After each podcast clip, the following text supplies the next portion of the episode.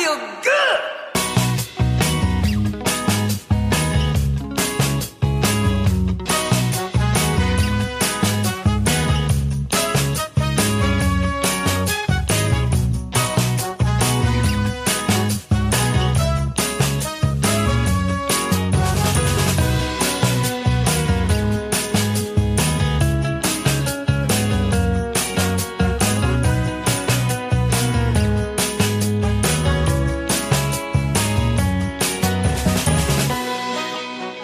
À toutes bonjour à tous, merci beaucoup d'être avec nous. Je suis Yann et je suis ravi de vous retrouver pour ce tout nouveau numéro de l'émission qui vous veut du bien. Ça s'appelle Bulle de Bonheur. Une émission hebdomadaire sur le bonheur bien sûr, le bien-être mais aussi la vie quotidienne où il y a 12 chroniqueurs qui se succèdent par trois à chaque fois pour vous parler de leur spécialité.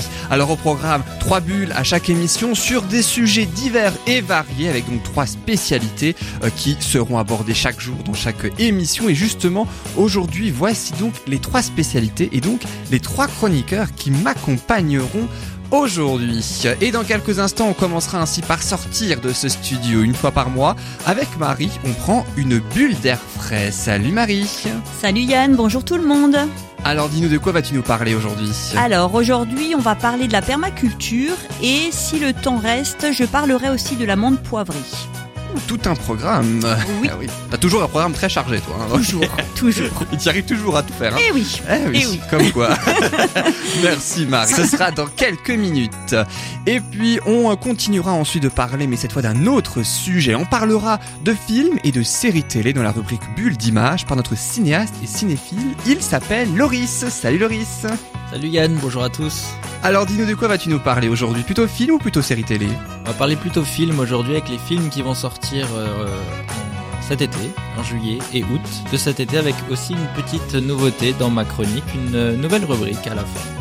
Ah, et donc une surprise, Suspense. j'imagine. À la- Ah, voilà. le suspense, j'adore. Merci, Loris. Ce sera dans quelques instants. Restez avec nous pour avoir la surprise de Loris. Et puis après notre pause musicale, eh bien, on va essayer de communiquer en conscience. En même temps, on le fait un petit peu depuis la première émission, hein, j'ai envie de dire. Mais il n'empêche, la rubrique de Annick, le bonheur de communiquer en conscience, est très utile. Salut Annick. Salut Yann, bonjour à tous. Alors, Oui, dis-nous de quoi vas-tu nous parler aujourd'hui? Eh bien, aujourd'hui, je vais vous parler des besoins, ce que Marshall Rosenberg entend par euh, besoin en communication non violente. Effectivement, et bien ce sera un petit peu plus tard dans cette émission, merci Annick. Et puis à la fin de cette émission, et bien ce sera la traditionnelle rubrique le bonheur de recevoir notre invité en quelque sorte. Et bien aujourd'hui notre invité c'est Monique Desfours, elle est constellatrice familiale. Alors bulle de bonheur, c'est parti tout de suite dans la joie et la bonne humeur bien sûr. Juste avant de commencer, Bulle de Bonheur, on rappelle que tout ce qui est dit dans cette émission, ce sont nos propos, nos avis et nos opinions à nous et en aucun cas ceux de la radio qui n'en est pas responsable. Comment, euh, comment vous avez, comment vous pensez à cette émission? Comment vous la sentez? Bien, comme toujours, très intéressante. Ouais, moi aussi, très bien. Il n'y a pas de raison que ça se passe mal. Bah oui, c'est vrai. Et surtout, est-ce que c'est la première fois dans cette émission que vous vous retrouvez euh, chacun et chacune ou est-ce que vous avez déjà fait une émission avec un, un ou une autre euh, personne? Une autre Non. personne, c'est mieux. Alors Il le- me pour moi. Laurie, c'est la première. Annick, je crois qu'on a fait une chronique au début, mais je suis pas, j'ai pas certitude. Le temps passe tellement vite qu'on. Ah oui, c'est vrai. c'est possible, Ouais, c'est possible, fait. Marie, peut-être la fait deux. première. Non, la deuxième. Ah bon, ma mémoire reflanche. Non, parce que la première, je me souviens très bien, c'était avec euh, Manuela et Sandra. C'est ça, tout à fait. avais fait, Ouais, Marie. ouais. Et c'est la toute première qui est donc passée en avril. Le temps passe vite, hein, quand même. Hein. Ça file. Ça file, ah, ça file incroyable. très, très J'ai vite, l'impression hein. qu'on démarre hier la- l'émission et en fait, euh, ça fait déjà un- une, une paire de, de, de séances qu'on a faites. Donc euh, ouais, On n'a pas démarré hier, on a juste démarré avant-hier. c'est ça. En fait. C'est ça. C'est- ça. voilà, tout Le temps ne compte pas, n'a aucune importance. Voilà, c'est ça. Alors, euh, Loris, toi, tu es, je t'ai- je t'introduis toujours cinéaste et cinéphile. hein. Tu as fait des courts métrages, hein, donc euh, à ton actif, tu es un petit peu le monsieur cinéma et série télé. Euh, D'ailleurs, euh, donc de cette de cette émission. Euh, en quelques mots, raconte-nous un petit peu tes projets. On a parlé dans les précédentes émissions, mais rappelle-nous un petit petit peu tes projets, donc tes courts métrages que tu as déjà sortis. Donc c'est oui, donc il y a le premier qui s'appelle Emmuré, qui est un thriller qui est toujours disponible sur YouTube, sur ma chaîne LG Et le deuxième, un court métrage de science-fiction qui s'appelle Nous sommes seuls, à également découvrir sur la même chaîne. Et qui sont disponibles sur YouTube, hein, donc un Loris Girix. On rappelle, merci Loris. Et puis toi, Annick, toi, c'est toujours dans la communication non violente, hein, c'est ça? c'est ce que tu fais tous les jours aujourd'hui? Non, non, non. Vraiment, j'anime un atelier sur la communication non violente. Sur la communication non violente, mais je ne suis pas formatrice. J'anime tout simplement. Mais c'est c'est quelque chose, un partage absolument euh, merveilleux. Mm. Ah oui, surtout sur ce sujet en mm. plus, hein, puisque heureusement c'est un partage d'ailleurs parce que c'est un petit peu en quelque sorte le but de la communication non violente Et oui. quelque part. Donc euh, heureusement, tu vas nous proposer ta chronique tout à l'heure. Et puis toi, Marie, alors tu nous parles de permaculture hein, habituellement, et donc aujourd'hui tu vas nous définir un petit peu ce que c'est, hein, c'est ça? Exactement. On va parler vraiment en détail, enfin détail. Je vais vous donner un premier aperçu de ce que c'est la permaculture. Et toi, depuis quand tu es dans ce domaine de la permaculture? Depuis quand tu t'y intéresses? J'ai toujours été passionnée par la nature, par le jardinage, mais la permaculture, c'est quelque chose dans, dans quoi je suis allée il y a à peu près 5-6 ans. Et euh, j'ai fait mes premiers essais en permaculture, voilà, dans mon jardin. Et les, les essais étaient très très convaincants. Et je crois qu'aujourd'hui, vu la situation euh, du monde, on a besoin de la permaculture. Et tu vas justement nous en parler tout de suite. Hein, D'ailleurs, tu vas nous prouver là maintenant tout de suite que la permaculture, c'est vraiment essentiel. Je rappelle le nom de ta chronique juste avant, ça s'appelle Une bulle d'air frais.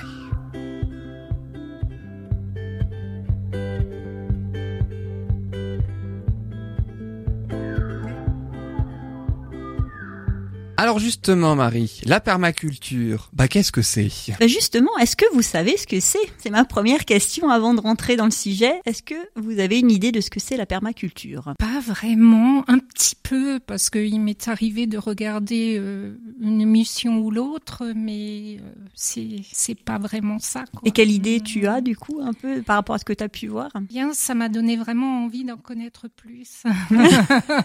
c'est le but. Loris, une idée de ce que c'est la permaculture? Absolument pas.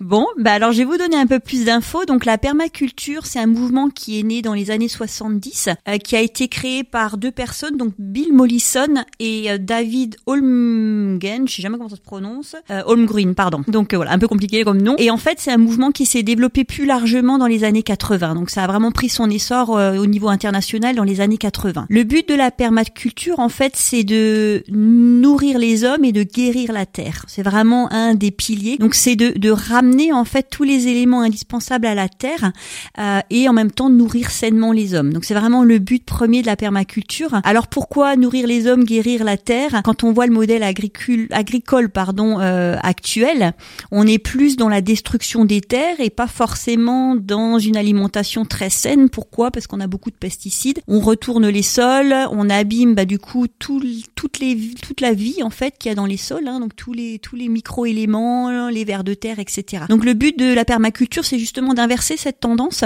et de partir sur un modèle où on protège vraiment la terre et on protège notre santé parce que bah, c'est un modèle bio, euh, il n'y a pas de pesticides, etc. Donc euh, voilà en rapidement déjà un peu une première idée. Et en fait, c'est aussi un moyen de, de reconnecter les gens euh, à la terre et de prendre le temps. Pourquoi? Parce qu'on est dans un modèle où il n'y a pas la même mécanique que l'agriculture intensive. Donc on est sur des échelles beaucoup plus petites, sur des micro-fermes, sur de, de, de, de la petite agriculture. Et donc forcément, les moyens ne sont pas les mêmes. Donc il faut un peu plus de temps, il faut prendre le temps et l'homme est beaucoup plus acteur dans ce, dans ce type de fonctionnement. Donc ça prend plus de temps, la permaculture, euh, au niveau euh, production, par exemple, pour bah produire la même chose, on met plus de temps en permaculture. Bah, on ne sera pas sur les mêmes usages, donc on va pas utiliser des grosses machines, des gros tracteurs, donc avec des rendements pas possibles sur des grosses, gros, grosses surfaces. En fait, là, l'idée, c'est de ramener des petites surfaces qui sont aussi plus intéressant dans la culture parce qu'on garde un peu plus les haies, etc. On n'est pas sur le même modèle de d'agriculture et euh, du coup forcément le temps nécessaire n'est pas le même. Mais par contre la productivité est très très bonne derrière. Il y a une meilleure productivité que sur l'agriculture classique en fait. Donc euh, voilà un peu les idées de départ. Une autre base, alors pour pour moi, chez moi quand j'ai commencé la permaculture, c'était vraiment d'observer ce qui se passe dans la nature, donc observer comment ça vit de manière naturelle sans interaction de l'homme, d'appliquer ça pour voir en fait euh, bah, ça fonctionne bien. Hein. Quand on regarde une forêt, c'est très riche, c'est très dense, il y a, y a de la vie qui s'y passe. Et en fait, c'est de reproduire un petit peu ce schéma-là chez nous en interagissant le moins possible. Donc en ramenant les nutriments, en laissant du paillage ou les feuilles au sol, euh, en retournant la terre le moins possible, donc travailler la terre le moins possible pour justement reproduire un peu. Donc c'était vraiment le départ, observer et après mettre en pratique. Alors j'ai une question. Est-ce qu'on arrache les mauvaises herbes? La mauvaise herbe, entre guillemets. pour moi, il n'y a pas de mauvaise herbe, il n'y a que des bonnes Voilà. herbes. Ok, c'est bien. Donc euh, non, mauvaise herbe, oui et non, parce que ben on prend l'exemple du pissenlit qui est considéré comme une mauvaise herbe, euh, ou d'autres plantes. Hein, le trèfle est considéré comme une mauvaise herbe, alors que c'est des plantes extrêmement utiles, que ce soit pour le jardin, que ce soit pour les animaux qui y vivent, et même pour nous, parce que c'est des plantes très souvent qui sont médicinales. Pourquoi? Parce que c'est vraiment des plantes indigènes qui ont euh, toute leur place dans, dans cet environnement-là, et c'est pour ça qu'elles prolifèrent, parce qu'elles sont extrêmement adaptées à l'environnement. Tout est bon dans le pissenlit. Eh, tout est bon dans le pissenlit, Mhm. exactement. Les fleurs, on peut en faire euh, des, des confitures, de la liqueur. Euh, Les feuilles, on les mange dans les salades. Donc euh, voilà, c'est vraiment et c'est le principe de la permaculture, c'est que chaque élément a sa place dans l'environnement et, et c'est vraiment une réflexion de fond, c'est de d'allier un maximum les plantes, de les mélanger et de se servir l'une de l'autre. C'est-à-dire qu'elles sont pas en compétition, mais elles sont vraiment dans une dans un esprit d'aide. Donc on va mettre peut-être par exemple des plantes qui ont besoin de d'ombre, on va mettre des arbres à côté. Donc on mélange aussi ce qu'on appelle aussi l'agroforesterie, c'est de réintégrer l'arbre qui pour moi est un élément essentiel. Et il y a une citation de euh, Bouddha que je voulais justement euh, évoquer. L'arbre est le plus bienveillant de tous les êtres vivants. Donc ça c'est Bouddha, c'est la citation de Bouddha. Et en fait dans l'agroforesterie, c'est de remettre les arbres aussi au milieu de nos jardins. Pourquoi? Parce que les animaux y trouveront de l'alimentation, du feuillage, etc. Les feuilles qui tombent vont faire du compost et donc ramener nouveau la, les éléments nécessaires à, à- à la terre. hein L'ombre. Et l'ombre pour certaines plantes quand c'est nécessaire. Donc ça permet de voilà, les plantes qui auront besoin de soleil vont être placées loin des arbres ou alors les arbres vont être taillés en fonction et les plantes qui ont besoin d'ombre vont se servir du coup de l'arbre pour pousser en dessous. Donc euh, voilà, c'est vraiment de retrouver un écosystème euh, plus naturel. Moi, ce qui m'a plu, c'est que tu dises que la, au niveau productivité, finalement, pour euh, pour la même surface, on produit plus. Oui, parce qu'en en fait, permaculture. Tout à fait, parce qu'on est vraiment sur des terrains qui sont nouveaux enrichis. hein, donc on ramène, euh, l'idée c'est de faire du compost et on ramène où on utilise. Alors c'est des terres qui sont toujours couvertes là où c'est nécessaire. Il faut laisser quand même certaines zones non couvertes, mais c'est vraiment, allez, on va dire 80%, 90% du temps de l'année, le sol est couvert. Il y a juste au printemps où on dégage le paillage pour laisser la, chaleur en fait venir réchauffer le sol. Mais sinon on couvre, donc on protège le sol de de l'érosion, de l'eau qui vient laver les sols, etc. Et on laisse toujours une humidité permanente en sol et une protection au sol. Et donc on ramène de nouveau le nutriment. Utilise aussi des engrais verts pour refixer l'azote, par exemple, après des cultures. Enfin voilà, donc on nourrit vraiment le sol et c'est pour ça que je disais avant, c'est vraiment nourrir la terre. On ramène tout ce qui est essentiel à nos terres, alors que dans l'agriculture conventionnelle, des terres qui sont mortes et on doit ramener de l'engrais qui est chimique parce qu'il n'y a plus rien. On enlève toute la vie en fait dans les sols et on, on- les, les sols sont lavés par les pluies diluviennes quand il pleut beaucoup. Enfin voilà, il y a vraiment une perte de richesse des sols et ce qui n'est pas le cas dans le dans, dans la permaculture et ce qui fait que du coup il y a des rendements. Puis on répartit mieux, on, optimise en fait les espaces parce qu'on combine les plantes hautes, on peut mettre en bas des plantes euh, qui sont à ras le sol, donc on partage l'espace et on n'est pas sur des rangs, sur euh, une, une structure très euh, très linéaire. C'est réfléchi en, en fonction des besoins de chaque plante. C'est ça, tout à fait, parce qu'en fait il y a des plantes en plus qui ramènent des nutriments aux autres. Enfin voilà, c'est vraiment. Il y a des plantes qui sont bénéfiques pour certaines Voilà, autres. tout et- à fait. Voilà, et certaines vont enlever, vont faire fuir les parasites d'autres. Enfin voilà, il y a vraiment toute une interaction entre les plantes et qui est indispensable au final et qui est dans la nature de manière euh, tout à fait naturelle Naturelle. euh, là quoi. J'ai envie de dire, c'est tout simplement intelligent. C'est ça. C'est ça. Et c'est vraiment, et c'est pour ça que je disais avant, il faut observer, il faut comprendre à nouveau la nature et ça nous oblige à y être aussi dedans, quoi. C'est vraiment une observation, une adaptation, c'est tester, essayer, modifier, parce que la terre n'a pas forcément la même action sur certains endroits, donc on n'a pas les mêmes terres, hein. il y a des terres plus argileuses, des terres plus humides, etc. Et donc en fait, c'est vraiment, il faut, la permaculture, moi je dis à tout le monde euh, quand ils viennent chez moi, ah oui, je sais pas faire, je dis observez votre jardin, regardez la vie qui s'y passe, regardez quelles plantes poussent naturellement. Et du coup, ça vous donne une idée de ce qui peut pousser et donc d'adapter vos cultures. Il y a des choses, euh, nous, chez nous, par exemple, la salade, rien n'y fait. C'est vraiment la plante qui pousse pas. Pourtant, c'est quelque chose de très facile à cultiver. Chez nous, c'est le désastre. Les tomates, par contre, c'est bonheur. Alors là, on peut faire des kilos et des kilos de tomates avec quelques pieds.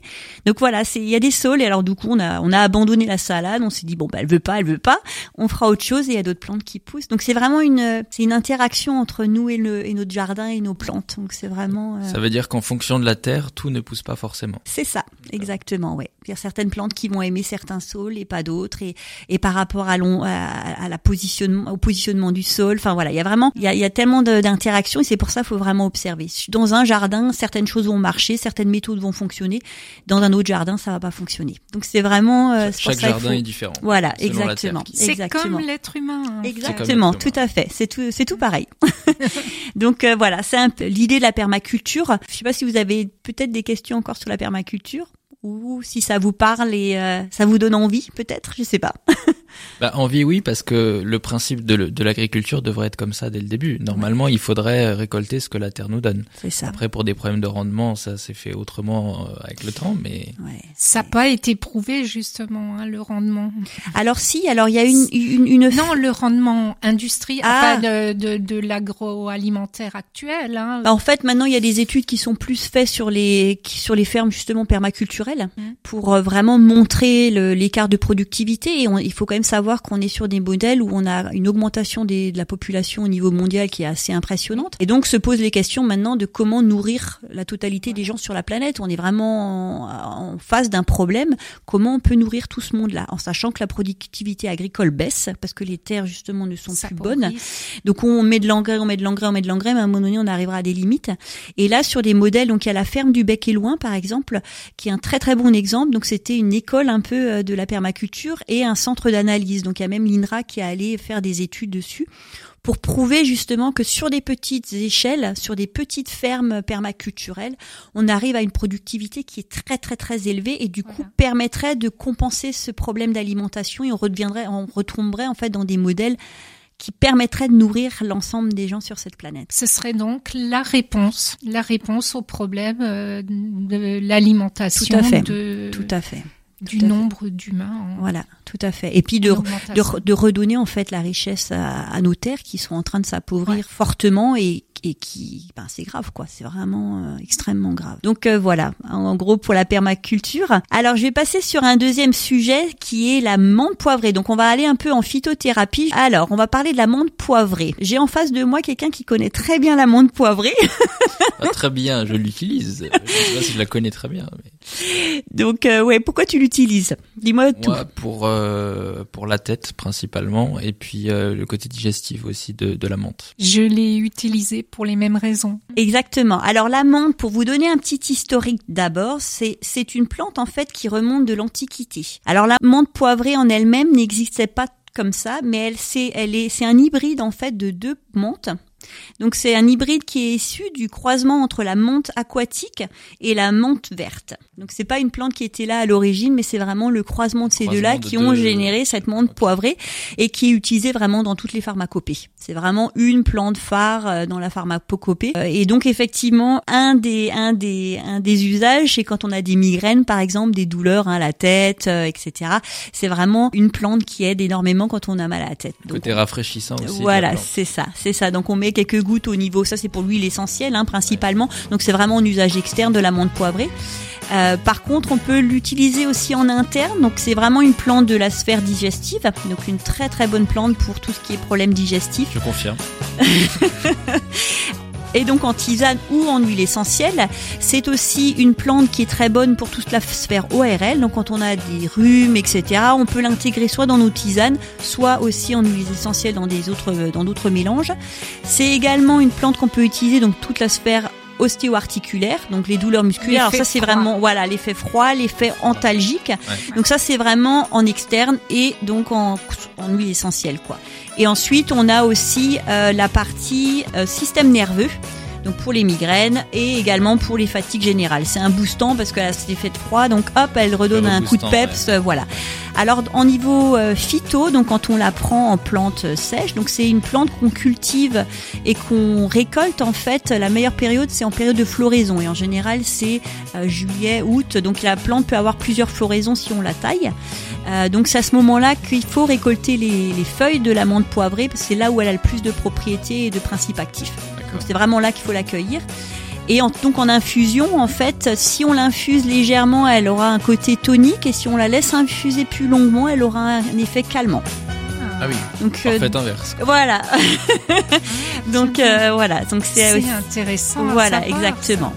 Alors pour euh, finir un petit peu, parce que voilà, c'était juste introduire une première fois. Pour l'huile essentielle, un usage euh, avec précaution parce qu'il y a quand même des risques. Euh, c'est neurotoxique et ça peut avoir d'autres effets, donc c'est vraiment une huile à, utiliser avec précaution. Par contre, en tisane, là, le risque est beaucoup plus réduit parce qu'on n'a pas les mêmes concentrations de, de, de, de principes, mais c'est quand même des plantes à ne pas consommer. C'est comme tout, hein. Faut pas non plus en abuser. Faut faire des pauses. Faut voilà. Alors du coup, t'as pu faire tout ce que tu voulais. Oui, oui, oui, oui, oui. à quelques informations près, peut-être, à quelques. Non, ça a été, ça a été. Après, voilà, on a, on a que 15 minutes, hein, donc on n'a ah pas le temps non plus de s'étaler et de parler euh, de ah, tout. Hein. hein. hein. Voilà, il y aurait plein de choses ah, à oui, dire, mais très, très euh, vite, voilà. hein. Eh oui. En tout cas, merci beaucoup Marie pour euh, cette belle bulle d'air frais. On est sorti du studio directement grâce à toi, donc on a ainsi voyagé, j'ai envie de dire naturellement, en quelque sorte, hein, puisque on est sorti grâce à toi avec la permaculture et puis la menthe poivrée également. Et puis on te retrouvera dans quelques semaines pour une autre chronique, donc une bulle d'air frais. Merci beaucoup Marie. Merci à tout le monde. Et Merci puis dans quelques instants, eh bien, ce sera au tour de Loris, juste après la pause. Hein. Loris, dans ta rubrique bulle d'image, tu vas ainsi nous faire une sorte de liste, hein, si je comprends bien, des films sortis cet été. C'est bien ça. Une... C'est ça, oui, c'est ça. Les films qui vont sortir en juillet et août. Et puis on n'oublie pas la fameuse surprise, bien sûr. Ce sera dans quelques instants. Ah, pas on non a hein. T'as la pression maintenant. Non, une On trépigne d'impatience. J'ai dit une petite nouveauté. calmez-vous. Ah, Ah, bon, Ah. Ah. On est presque déçus tout à coup. Ça va, attendez de voir déjà. c'est vrai, c'est vrai. Et puis après une autre pause, eh bien ce sera Annick hein, qui nous parlera dans sa rubrique Le bonheur de communiquer en conscience des besoins en communication non violente. Tu nous préciseras tout à l'heure aussi euh, qu'est-ce que tu entends par besoin. Ce sera tout à l'heure. Et Mm. puis un petit peu plus tard à la fin de cette émission, dans la rubrique Le bonheur de recevoir, nous aurons ainsi le bonheur justement de recevoir notre invitée Monique Desfours. Elle est constellatrice. On se retrouve dans quelques instants dans Bulle de bonheur. Ne bougez pas, on se retrouve juste après.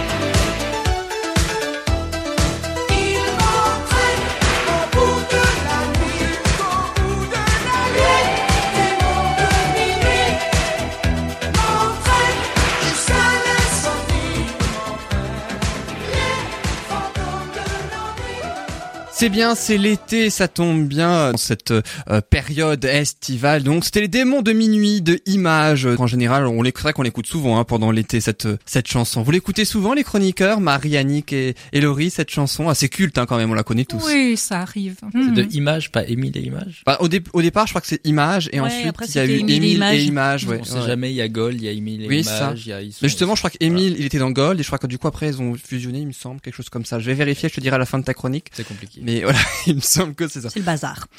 En tout cas, C'est une bonne chanson. voilà, c'est ça. Voilà, faut retenir ça. Elle fait son effet à chaque fois. Voilà.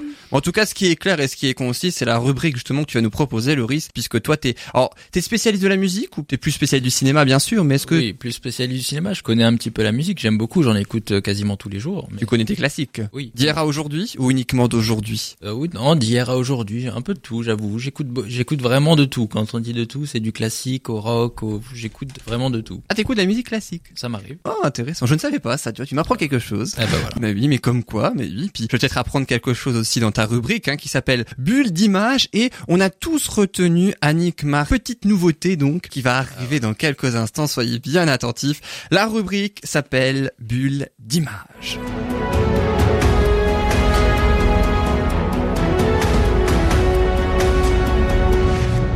Et donc, tu vas nous proposer aujourd'hui quels sont les films qui euh, sortent cet été? On a peut-être déjà certains qui sont sortis à quelques jours près et puis d'autres qui vont sortir. Dis-nous tout.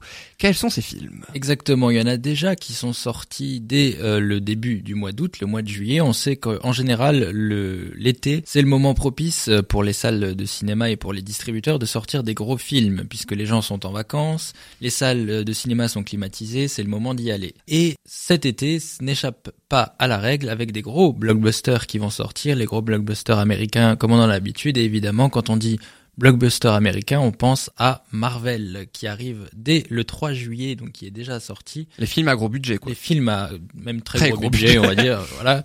Euh, Ça qui casse pendant deux heures. c'est ça, ils sont à peu près, et en plus ils sont à peu près assurés de, de rentrer dans leurs frais, de faire le nombre de- d'entrées qu'il faut un peu partout, pas seulement en France évidemment, parce que ça marche dans le monde entier. Et là c'est Spider-Man qui arrive, le deuxième opus de Spider-Man avec Tom Holland dans le rôle titre de l'homme araignée, Far From Home, qui, qui est sorti donc le 3 juillet 2019. Ensuite, nous avons un nouveau film, un film de Danny Boyle. Est-ce que vous connaissez Danny Boyle? Ah non, pas du tout. Réalisateur Danny Boyle, il a entre autres C'est évidemment pas lauréateur de Slumdog Millionnaire, non? Voilà, très bien, bonne Ah. réponse. Oh, bonne donc. réponse, un point. J'allais dire justement, il a entre autres réalisé Slumdog Millionnaire. Non, je sais Euh, pas quel autre film il a fait.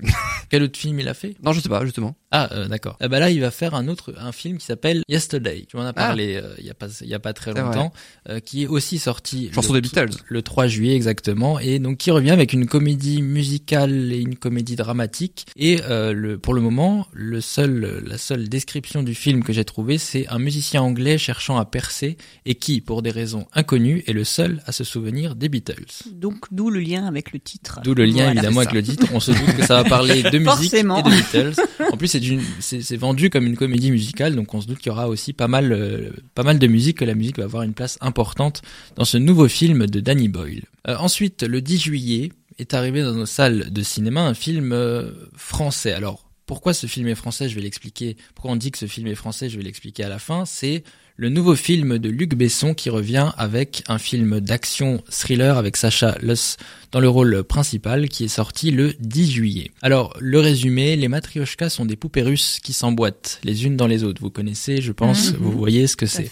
Chaque poupée en cache une autre. Anna est une jolie femme de 24 ans, mais qui est-elle vraiment? Et combien de femmes se cachent en elle?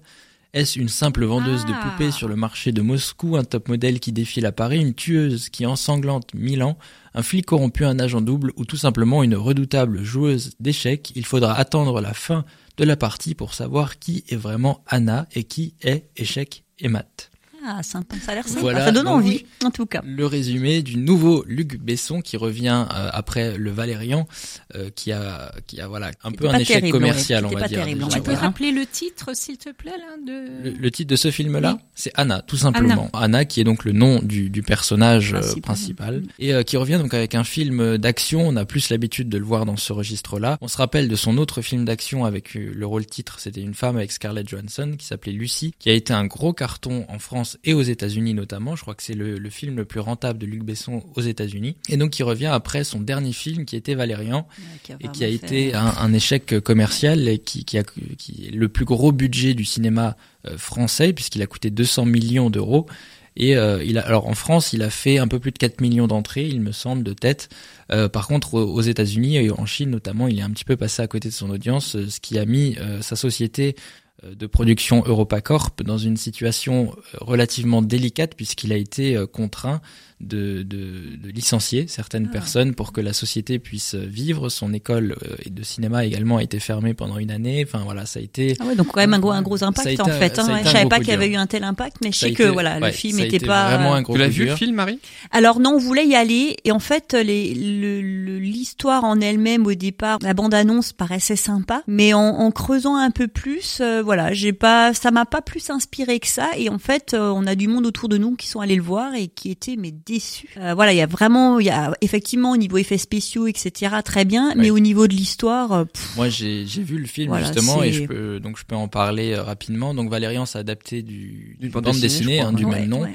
Euh, Valérian et Laureline. Je crois que la bande d'annonce, la bande dessinée pardon, s'appelle Valérian et Laureline puisqu'il y a les deux personnages Ouais. qui sont mis dans dans ce film-là. Et pareil, le film. Alors moi, visuellement, le film est absolument incroyable, vraiment. Le, le visuel du film, les, les effets spéciaux, le- la colorimétrie du film, c'est absolument incroyable. à la Luc Besson. Par contre, à la Luc Besson, euh, complètement avec Mm. les technologies, on l'a, il l'a déjà fait dans le cinquième sens, qui, qui est vraiment, qui est ancien maintenant. Ouais. Et, euh, et là, il le fait avec les, te- les technologies de maintenant. C'est, c'est- voilà. Donc visuellement, il y a rien à dire, c'est incroyable. Par contre, scénaristiquement parlant, c'est là pour moi en tous les cas où ça a un peu plus, euh, où c'est un Péché. peu plus péché. Voilà, il y a, il y a des choses qui ne vont pas, on n'y croit pas, on n'est pas dedans. Et pour moi, encore une fois, les deux comédiens euh, principaux, on a l'impression qu'ils, s'en foutent en fait. C'est assez Ah bizarre. oui, ils sont pas vraiment présents dans le film, ça, quoi. ils, ouais. ils sont là sans être là. Est-ce qu'ils sont vraiment impliqués dans le film ou pas? Enfin, c'est très bizarre. Voilà, c'est très bizarre. Et Pourtant, le tournage a duré, je crois, plus de 2-3 mois ou quelque chose comme ça. En général, un Exactement, tournage le- de film, ça dure très longtemps. le tournage, le tournage a duré longtemps, à peu près trois mois, mais sur un tournage de ce type-là, qui est un, très très gros tournage, c'est pas très long, et en plus ils l'ont fini en avance. Ils ont réussi à le terminer en avance parce que tout était euh, tout était prévu, tout était calculé. Enfin vraiment, tout a été préparé en amont pour que pour que le tournage se passe bien, et il s'est bien passé, tant mieux. Mais euh, effectivement, le, le film derrière qui est passé à côté euh, de son audience. Personnellement, j'étais le premier déçu. Moi, j'aime, je fais partie des gens qui aiment vraiment bien Luc Besson. J'aime toujours découvrir aussi. un nouveau film de Luc ouais. Besson. Mm. Et euh, celui-ci, justement, le plus gros, le plus gros budget français, euh, adapté d'une d'une bande dessinée, comme dit la bande annonce, donnait vraiment envie par le côté visuel du film. Et je voulais vraiment que ce film fonctionne. Et malheureusement, euh, malheureusement, ça, ça a pas vraiment été le cas à la fin. En tout cas pour moi, je sais qu'il y en a euh, de mon entourage qui l'ont bien aimé. Donc voilà, ça parle à certains, pas à d'autres. C'est c'est le principe même du cinéma. On va pas Ouais, se mentir. C'est ça. c'est ça. Et quel est ton film préféré de Luc Besson, Loris? Toi qui aimes Luc Besson et qui en a vu pas mal de ses films. Euh, film préféré, moi j'aime j'aime beaucoup le voir dans les films d'action, donc euh, je dirais quand même Lucie justement, son dernier, euh, qui il a mis 10 ans à l'écrire. Il avait l'idée euh, il y a très très très longtemps, il a mis à peu près 10 ans à l'écrire et j'aime il y a Scarlett Johansson dans le film. Je pense que ça suffit à, à bien aimer le film. hein, voilà. Ah bah voilà, voilà, voilà, bravo, ça bravo. aide, on va pas se mentir. Et euh, non, je pense que c'est je pense que c'est Lucie quand même, mais il y en a plein. euh, Il y en a beaucoup. ah a Justement, Marie, toi, tu connais un petit peu Luc Besson c'est Le cinquième élément. Ah, ouais. cinquième. Ah Ouais, c'est pour moi c'est pour Bruce euh, Willis, évidemment. c'est bah oui, bah, forcément. Chacun ses goûts. ouais, voilà, bah, voilà, je préfère les hommes que les femmes, mais bon. mais non, non, c'est un film qui se regarde encore aujourd'hui et on a l'impression qu'il est, qu'il a été tourné là il y a, il y a quelques années et donc il a vraiment pas perdu en qualité. Ouais. C'est, c'est pour moi un film, euh, ouais, vraiment culte. Hein. J'ai, re- adoré. Il est régulièrement rediffusé en plus. Ah, à la et, puis il se regarde très très bien, quoi. C'est, euh, Ouais. on peut le Ce qui est- ce regarder qui est assez euh, rare facilement, pour des films comme ça, qui il est sorti il y a quand même quelques années maintenant. complètement. Et en général, c'est des films qui ont tendance un peu à mal vieillir parce que les effets spéciaux, euh, les, a Ouais, énormément souvent, de c'est enfin, horrible. ça, change, très très vite. Les technologies, les effets spéciaux, ça change très très vite. Et celui-ci fait partie des films qui n'ont qui n'ont pas vieilli, Non, pas et du qui tout. peuvent encore se regarder Complètement. maintenant. Et même, même avec les téléconnectés qui ont des écrans de fou, où souvent les vieux films c'est regardable rien que d'un Ouais, point de vue technologique, ouais, quoi. Et en fait, celui-là se regarde se regarde très très bien. extrêmement bien. quoi. Exactement. Et bien voilà, Anna à découvrir en salle le nouveau film de Luc Besson. On continue ensuite avec un Disney. Et oui, c'est Le Roi Lion. Je pense que vous connaissez. Ils Le en Roi remettent un Lion. coup Ils en jamais remettent un- vu, exactement. Le dessin animé culte qui revient en film, euh, un film live qui mélange de la 3D, des images de synthèse, des prises de vue réelles. C'est assez, euh, c'est assez bizarre. J'ai vu la bande annonce. euh, visuellement, ça a l'air quand même intéressant. Ça a l'air quand même vachement intéressant. Euh, à noter que le film original dure 1h30 et celui-ci dure un peu plus de 2 heures. Donc logiquement, il y a des rajouter. choses qui ont été ajoutées à l'histoire, eff- effectivement. Donc le voilà, le roi lion, tout simplement. Je voulais le citer parce qu'il est quand même attendu par de nombreux fans de Disney et même du roi lion, parce qu'il y y a déjà euh, toute une communauté qui adore euh, cette histoire. Euh, le roi lion qui sort donc le 17 juillet. Ça nous rajeunit pas tout ça. Oups. Exactement. Et ensuite, c'est un film, c'est 21 Bridge, qui sort le 24 juillet. Alors celui-ci, euh, je ne le connaissais pas, je n'avais pas entendu parler, j'ai fait des petites recherches, et c'est un film avec Chadwick Boseman. Est-ce que, Yann, principalement, est-ce que ça te dit quelque chose ou pas? Pas du tout. Pas du tout. C'est Jamais entendu ce parler. que je voulais. Eh bien, De lui ou elle d'ailleurs. ah, voilà, on sait pas trop. Ouais, quand on bien, c'est un homme. hein, c'est totalement un homme, et il est plus connu du, du grand public pour son rôle dans Black Panther. Et vu que je n'ai Voilà. pas regardé, c'est pas étonnant que je connaisse euh, pas. C'est un petit film Marvel. euh, Oui, voilà. Le film Marvel euh, pour un personnage unique qui a qui a eu le plus de succès. Hein, Sans compter les Avengers. Et donc euh, cette fois-ci, Chadwick Boseman revient dans un thriller d'action américain où un détective de New York déshonoré a une chance de se racheter. Il part à la recherche d'un tueur de policiers, va découvrir une conspiration à grande échelle liant ses amis flics à un empire criminel. Là, on n'est pas dans du super-héros, on est dans du film d'action, policier, thriller, euh, qui a l'air euh, qui a l'air assez sympa. Ouais, ça a l'air sympa aussi. Ouais, hein, ça, a l'air, envie. ça a l'air tout à fait sympa et je vois beaucoup Chadwick Boseman dans, dans ce rôle de, de flic, je pense, un peu violent, qui va devoir affronter pas mal de choses. Je le vois très bien là-dedans. Euh, ensuite, on commence avec le mois d'août. J'en avais déjà parlé dans ma toute première chronique. C'est Hobbs and Shaw. Yann, ça te dit quelque chose, imagine Euh, c'est pas Fast and Furious? C'est Fast and Furious, oui, le spin-off Oh. le spin-off de Fast and Furious qui est consacré au personnage de Jason Statham et Dwayne Johnson. Et euh, comme je l'avais déjà dit, huit mois plus tard sortira Fast and Furious 9 qui a été dire, décalé. il y en a plein. Hein. Et Il y en a plein, il y en a plein. On est au neuvième ça là. Là, c'est le premier, je crois, si je me trompe pas, c'est le premier spin-off de Fast and Furious avec euh, donc les, les deux personnages, donc Hobbs and Shaw, et euh, Fast and Furious 9 qui a décalé sa date de sortie, euh, qui devait sortir en avril 2019 et qui du coup a décalé d'un an sa date de sortie en avril 2020 puisque justement il y a Hobbs and Shaw qui, qui sortait. Oui. J'avoue que je suis un petit peu dépassée Oui. par ça. Ah Mais oui. Loris, tu m'as donné envie de retourner au cinéma. Et tu Bah, pourras regarder ces l'essentiel. films donc. Ensuite, euh, pour euh, toujours le mois d'août, ça sortira le 7 également, c'est Les Nouveaux Mutants. Alors ce film-là, pareil, a été euh, a été très énigmatique au niveau de sa date de sortie. Il a été repoussé maintes et maintes fois, et en général, c'est c'est pas très euh, c'est pas très bon signe. Il y a eu des problèmes de production. Je crois qu'ils ont dû retourner des scènes euh, également. En général, c'est jamais très bon signe pour l'histoire, pour Oui. la compréhension, Mm. pour euh, pour le clair, film ouais. entier. Donc voilà, on va pas juger avant de- d'avoir vu. Euh, à noter la présence au casting quand même de Maisie Williams, qui est une actrice de De- tu vas nous le dire. Bonne réponse. Très bon film. hein, très tu vas bon nous le film, dire. tu vas nous le dire. Eh bien, c'était pas un film Maisie Williams, elle est surtout connue pour son rôle dans Game of Ah oui, Game Ah, of Thrones. Game of Thrones. Et oui, Maisie Williams, c'est encore Charlie Hayton qui Mais il joue euh, quel rôle? Enfin, elle joue quel dans rôle Stranger Things. Oui, c'est une, c'est une fille. Euh, Arya Stark dans la série. Ah oui, Ah, d'accord. quand même. C'est oui, c'est c'est un, c'est un rôle phare. Yann, quand même. Yann, Oh, bah oui, bah oui. Tu suis Marie, hein Wow. Euh, par la force des choses, oui, Ah. parce que j'ai un homme qui regarde euh, Games of Thrones à la maison et du coup, Donc tu euh, j'ai accroché un peu. Ben oui, on l'a, on l'a regardé. Alors euh, par bride, hein, moi, lui pleinement, mais moi par Tu bride. Donc de temps en temps, je, je m'intègre à, à- à certains épisodes et puis hop, j'en ressors. J'ai réussi à suivre quand même une partie. ouais. c'est pas évident parce que l'histoire est très complexe, donc si Ouais, tu ça vois va, pas ça dès le va. début, Il me résume, enfin, il me résume Ah, à chaque résume, fois les va, épisodes manqués, il me résume. Ça va, donc alors. euh, Pour les épisodes précédents. voilà, c'est ça. Et donc ensuite euh, sortira le 7 août un film pour les petits et les grands aussi, hein, pourquoi pas, c'est Playmobil. Vous connaissez ces petits jouets qui vont venir au cinéma, qui vont venir s'animer au cinéma. C'est porté par Lino Di Salvo avec pour les voix françaises Cad Merad et Franck Dubosc. euh, et Jérôme Commandeur également et la chanteuse Jennifer.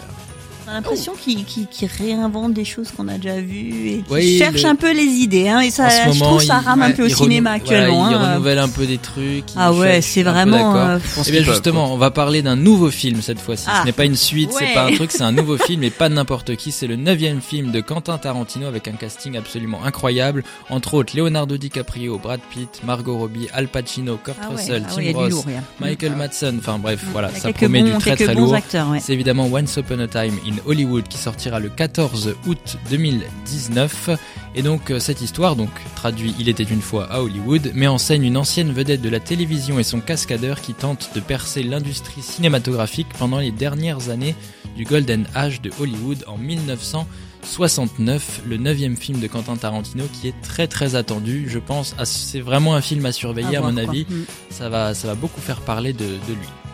Et ensuite, un vite fait Dora l'exploratrice. Vous connaissez Dora l'exploratrice. Au misère, Voilà, ça c'est oh c'est le film le film dont on n'attendait absolument ah bah pas qui a été annoncé d'un coup, on, s'est dit pourquoi. À voir. Vraiment, on s'est dit puis après pourquoi pas. Pourquoi ils font ça? On a vu la bande annonce, certains ont dit bah pourquoi pas finalement hein. c'est donc Dora l'exploratrice, c'est Dora et la cité perdue qui sortira le 14 août 2019, personne n'avait entendu parler de ce film, vraiment personne ne l'attendait. Euh, Dora sera incarnée par Isabella Moner. Alors c'est pas une petite fille de 10 euh, ans ou voilà, c'est un peu plus grande, elle a 18 ans, donc c'est assez bizarre. Ah enfin, c'est assez bizarre. C'est une grande Dora. Voilà, une grande Dora, qui a grandi en fait. C'est une Dora qui a grandi totalement. Voilà, à noter tout de même la présence de Michael Pena et Eva Longoria au casting, ah, qui, quand même. Les, ah joueront les parents. Eva Longoria qui a fait Desperate Housewives, donc la série. Exactement, exactement. Et juste euh, rapidement pour finir, côté série, Stranger Things est disponible depuis le 4 juillet sur Netflix, la troisième saison. Et est-ce qu'on a eu le temps ou pas, je sais pas si tu l'as fait, de, de faire ta petite nouveauté? On n'a carrément pas eu le temps. Donc ce sera quoi pour ah la prochaine ah émission Ce sera pour ah aujourd'hui. ça, ça c'est moche. Voilà, mais justement, c'est ce que je me posais la question. Mais la surprise, elle arrive, elle arrive. Mais il a gardé le meilleur pour la fin, voyons. Elle devait arriver. Ça, ça s'appelle bulle d'observation. Je peux vous l'expliquer en gros le, le concept. C'est euh, à chaque fin de chronique, j'essaierai de présenter une personne importante du cinéma, que ce soit un acteur, une actrice, un réalisateur, une réalisatrice, même un producteur, etc. Euh, là, j'avais prévu de parler de Clint Eastwood cette ah, fois-ci. Ce sera pour la bah prochaine fois du coup. Mais voilà, je rajoute déjà le euh, thème de la prochaine fois. Vous avez vu, le dernier film justement de Clint Eastwood Je l'ai pas encore vu. J'ai pas encore vu la mule. Oui, on en a déjà parlé. Hein, J'ai très envie de le voir. C'est la mule exactement, euh, puisqu'il est écrit, euh, réalisé et joué par, Clint Eastwood. exactement. Et ouais, j'ai très hâte de le voir. Je l'ai pas encore vu malheureusement. Mais voilà, une petite nouvelle euh, chronique, euh, rubrique plutôt qui va arriver, s'appelle Bulle d'observation où on observera quelqu'un du, du, cinéma. Super. Eh ben merci beaucoup Laurie, super justement. Ce sera la prochaine fois du coup. Voilà, tu vas pouvoir inaugurer cette nouvelle petite rubrique donc la prochaine fois. Euh, ce ne sera peut-être pas Marie-Annick, mais en tout cas ce sera d'autres chroniqueurs ah, si, et obligé, qui obligé, on l'attendait, on l'a pas eu, ah obligé, on sera là la prochaine. Comme ah ça, bah, elles écouteront hein, l'émission. En spectateur, elles écouteront l'émission et puis voilà. Mais oui, voilà, tout simplement. En tout cas, merci beaucoup Loris pour ta belle bulle d'image. On connaît maintenant les films qui sont en train de sortir ou qui vont prochainement sortir cet été 2019. On va se retrouver dans quelques instants avec une chanson et puis ensuite ce sera au tour de Annick avec sa rubrique Le bonheur de communiquer en conscience. Elle nous donnera les besoins en CNV, en communication non violente. Et puis après, ce sera au tour de notre invité dans la traditionnelle rubrique de cette émission Le bonheur de recevoir. Aujourd'hui, c'est Monique Desfours que nous avons le plaisir d'accueillir. Elle est et elle nous dira ce que c'est dans quelques instants. Ne bougez pas, on se retrouve juste après cette pause musicale.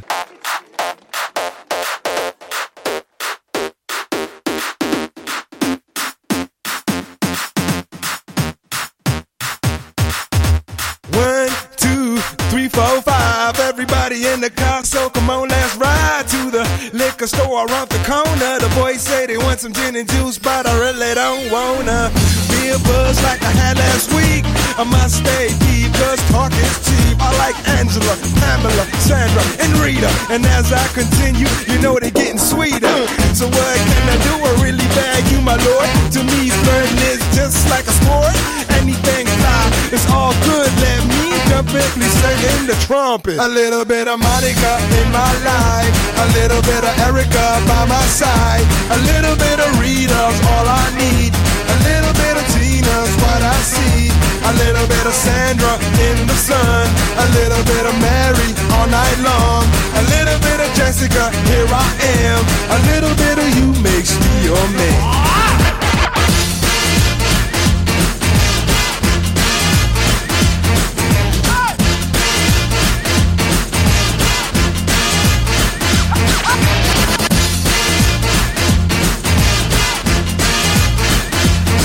Number five. Jump up and down and move it all around. Shake your hand to the sound, put your hands on the ground. Take one step left and one step right. One to the front and one to the side. Clap your hands once and clap your hands twice. And if it looks like this, then you're doing it. A little bit of Monica in my life. A little bit of Erica by my side. A little bit of Rita's all I need. See. A little bit of Sandra in the sun. A little bit of Mary all night long. A little bit of Jessica, here I am. A little bit of you makes me your man.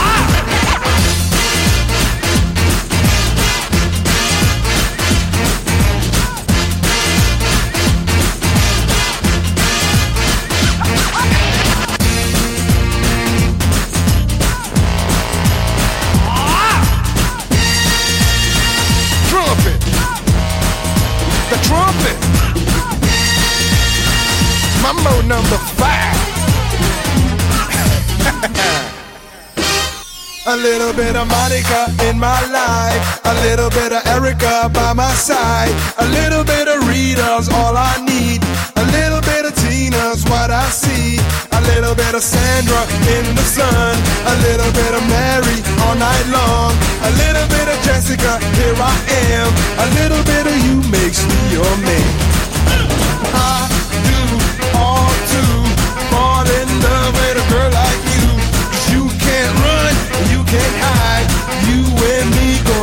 the sky.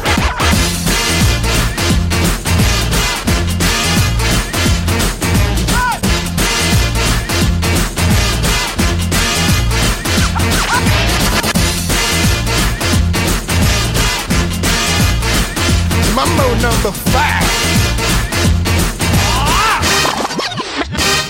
C'était Mambo Number 5 de Lou Bega, donc dans Bulle de Bonheur. Vous êtes toujours dans cette émission avec Marie, Annick et Loris. Loris nous a présenté tout à l'heure sa rubrique Bulle d'image. Et justement, avant que euh, Loris ne euh, commençait dans sa rubrique Bulle d'image, on parlait de la précédente chanson. C'était les démons de minuit qu'on avait diffusé. Alors j'ai vérifié justement, avant c'était bien Image qui en 1986 avait sorti le titre Les démons de minuit, mais il y a une fusion en 1999 avec l'ex-chanteur du groupe Gold, dont le prénom s'appelle Émile. Il s'appelait Émile, d'où le Émile et Image depuis 20 ans maintenant d'ailleurs, depuis 1999. Et voilà donc pour la petite histoire entre Image et ensuite Émile et Image.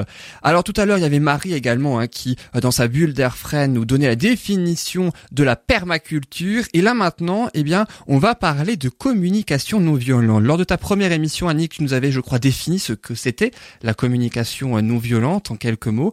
Là maintenant, tu vas nous parler des besoins en communication non violente. Je rappelle le nom de ta chronique, ça s'appelle Le bonheur de communiquer en conscience.